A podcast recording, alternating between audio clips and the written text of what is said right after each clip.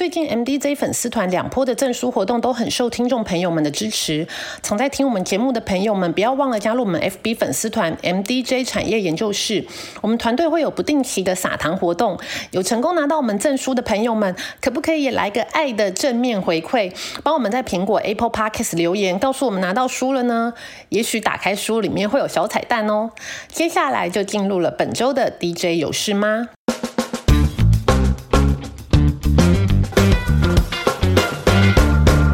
惯例还是先由美股开始说起，市场十分关注周五晚上 CPI 的数据，将会牵动对后市升息的预期。据群益期货高子旭分析师表示，美国通膨指标 CPI 基本上在可判断的发展之下呢，很高的几率在今年年底都不会降到六 percent 以下。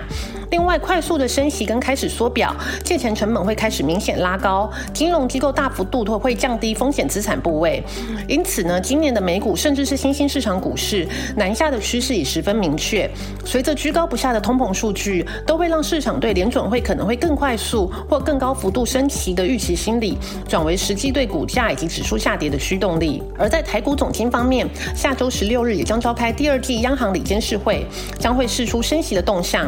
目前。市场预估升息幅度可能是半码或一码，将会影响到外资动态。在下周大事的部分，仍然是超级股东会的行程。下周共有四天，单日都有一百家以上的股东会一起召开。我们团队也帮大家精选，在精选下周的重要股东会行程还有展望，让大家可以抢先 get 到下半年的景气风向球。那我在录这这集有事吗？之前呢，有先跟 MDJ 的伙伴们开了一个团队会议，让大家先谈谈下周重要的股东会可能的景气预测。那我在这这边。先帮大家做一个小总结，不管是船产或是科技，甚至是半导体族群，下半年普遍都弥漫着一种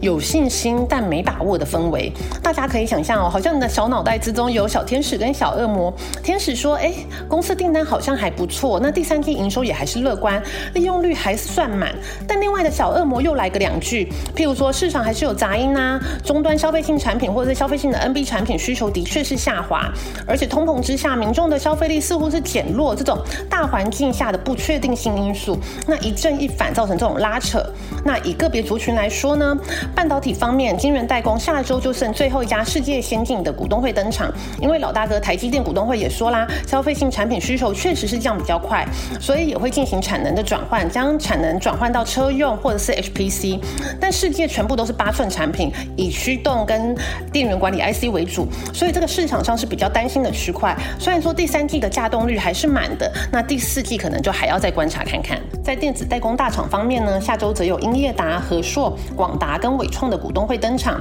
整体第二季受到中国风控影响，NB 出货受阻，目前五六月份逐月改善，第三季进入传统的出货旺季，但是通膨的疑虑未消除，所以厂商普遍都保守看待第三季的表现。已经有厂商试出第三季旺季 NB 出货可能会继持平的看法，而且品牌厂目前终端库存的水位也垫高，可能就会压抑到出货表现。另外，下周也是面板大厂友达的股东会，面板六月报价不分应用跟尺寸几乎是全跌。那消费电子产品需求疲软，第二季产品 ASP 和出货量同步下滑，那厂商的损益压力增强。理论上八九月份的品牌厂商应该有一波的促销旺季备货，但目前面板供过于求，所以能见度没有那么长。所以如果消费景气还是持续低迷的话，也许有可能旺季不旺。在电子零组件方面呢，电源供应器大厂台大电下周股东会登场，市场主要是关心在消费性电子需求下滑之下呢，对电源供应器市场的影响。那整体来说呢，上半上半年因为有封城的关系，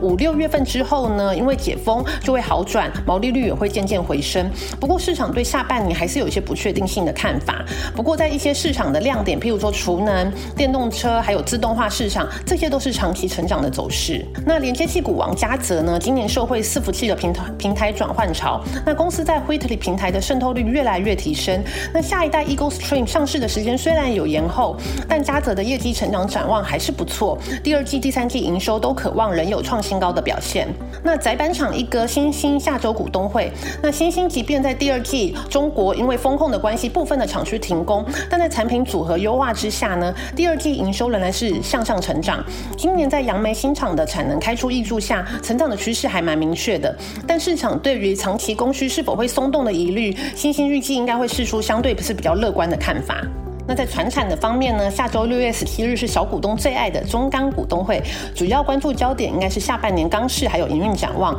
以及公司在高值化精致钢品产品碳足迹盘查这些新的进展，还有公司新的总总经理的人选。那下周还有成衣大厂如虹、巨阳，还有制鞋厂宝成、丰泰的股东会。据我们线上记者分析，如红对于第三季订单的展望能见能见度都还算不错，那公司的产品也相对的有竞争力。那在产业修正之下，还是相对比较有支撑力。那制鞋厂商下半年其实订单的能见度也都还不错，但是消费景气信心确实有一些不确定性的干扰。不过丰泰是 Nike 的最大供应商，市场也相对比较看好。那在金融股的方面呢？六月十七日是金融超级股东会日，包括华南金、国泰金、富邦金、开发金、兆丰金、中信金、台新金、第一金、台气银、三仓透、王道银，